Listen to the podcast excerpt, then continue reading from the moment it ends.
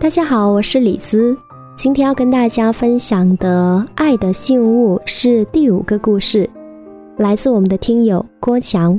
我给他取了个名字叫“他送的钱包，我珍藏着”。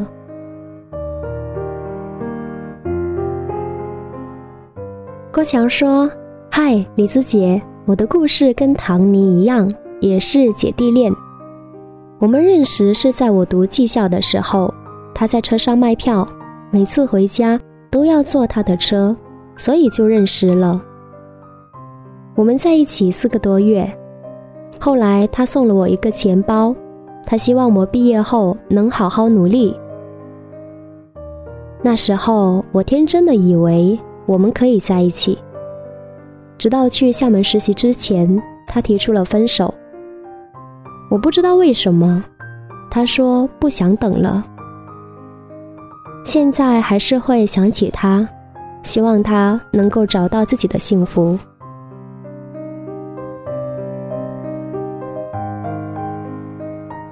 首先要谢谢郭强的故事跟投稿。不知道为什么，在看到你的故事的时候呢，让我想起了一个，我都忘了到底是在哪里看到过的故事，讲的也是主人公跟一个售票女孩的爱情。也是因为经常搭车的缘故，慢慢的熟悉并喜欢上了对方，而故事的结局也是没有在一起。世上，原来真的会有那么多的故事如此的相近，与其说它巧，不如说生活本身就是故事，来的要确切。据说呢，从全球人口而言。人与人的相遇概率大概是一百八十亿分之一，所以人海茫茫当中还是遇到你，我觉得除了感恩缘分以外，真的不知道还可以说什么。可是为什么相遇了之后，彼此喜欢的人却没有办法最终走到一起？我先跟你分享我之前读过的著名的主持人跟心理学家清音的一篇文章。里边讲述了在爱情当中到底什么般配才是最重要的。他讲了三个般配，比如说自信的般配、价值观的般配和生命力的般配。那我想跟你分享的是关于价值观的般配。秦毅他说呢，恋爱当中的价值观包括两个方面，一方面是对人，一方面是对钱。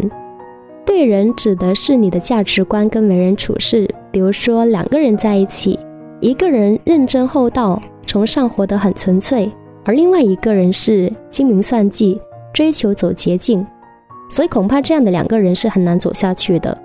而对钱的话呢，可能有的人是很享受生活，他愿意用钱来买见识、买快乐、买体验；但是另外一个人他可能想把钱攒起来，越多他会越有安全感。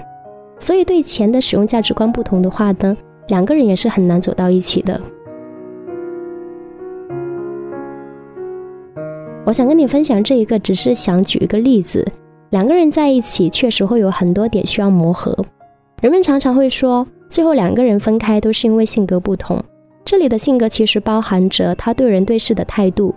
一般而言的话呢，同龄女孩会比男孩更成熟，何况对方本身就比你大，所以可能在当时的阶段里边，你们两个人对未来的打算可能不太一样。也许可能对你而言，刚毕业可以好好出来打拼一番，大展拳脚。可是对姑娘而言的话呢，也许她已经在社会上工作了很长一段时间，她的社会阅历比你更加丰富，她见的比你都要多，所以她说不想等了。嗯，或许她真的是遇到一个更好的，至少可能在那个时候，你只是一个大学刚毕业的学生，然后要过上理想的生活，也许还需要努力很长一段时间。而如果这个时候姑娘刚好遇到一个能马上让她过上好日子的话，她当然会有自己的选择跟判断。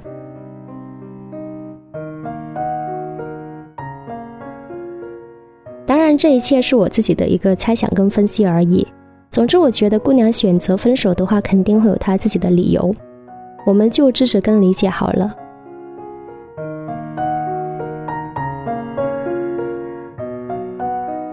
茫茫人海当中能够遇见对的人或者说遇见价值观跟自己很匹配的人其实很难但是也不至于说难到找不到所以人总是要信。那过去的事情就让它随风去好了我们要做的是往前看。生活有时候挺难的但是热爱生活的心还是要在。现实有时候挺残酷的，但是美好的愿景不能丢掉。所以希望你能加油。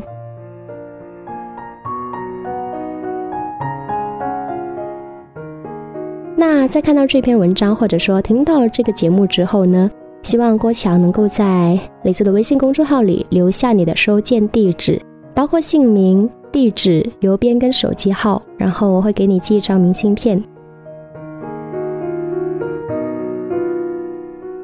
感谢你的参与跟分享。如果其他的耳朵有关于爱的信物的话呢，也可以给李子来投稿，直接在微信公众号里给李子留言。我的微信公众号是理想空间二零一四，理想空间四个汉字的全拼音，然后加上数字二零一四。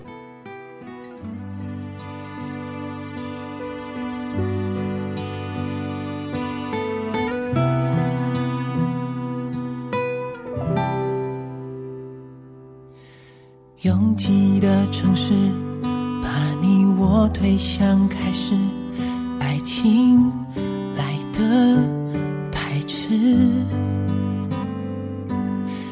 来不及理智，以为找到了彼此，会是一生一世，从此以后。是又多了另一个名字，用爱装饰不同故事，都锁在同一个位置。于是那些爱过的事，就当作成长的仪式。只要期待有下一次，就不会想起谁的样子。这是我爱过你的事，却想跟着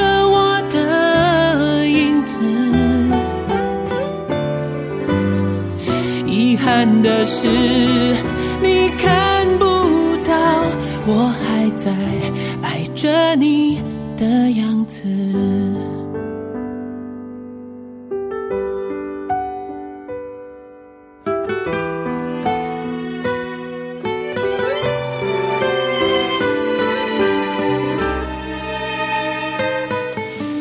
拥挤的城市，把你我推向开始，听来得太迟。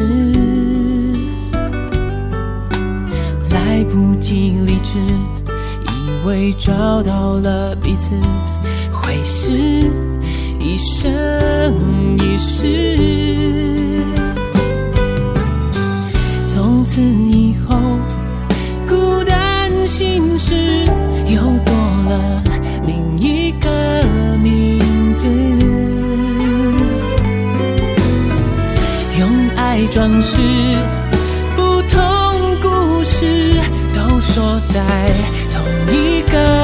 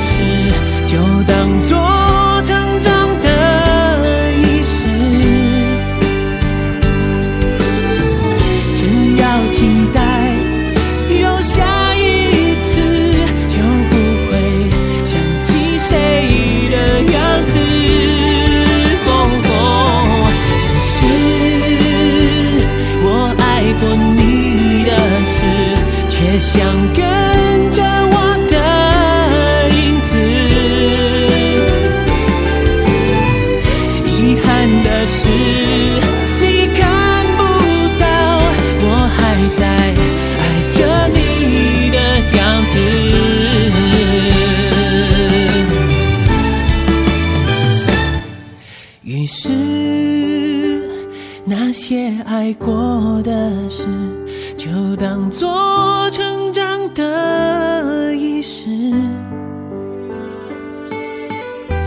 只要期待有下一次就不会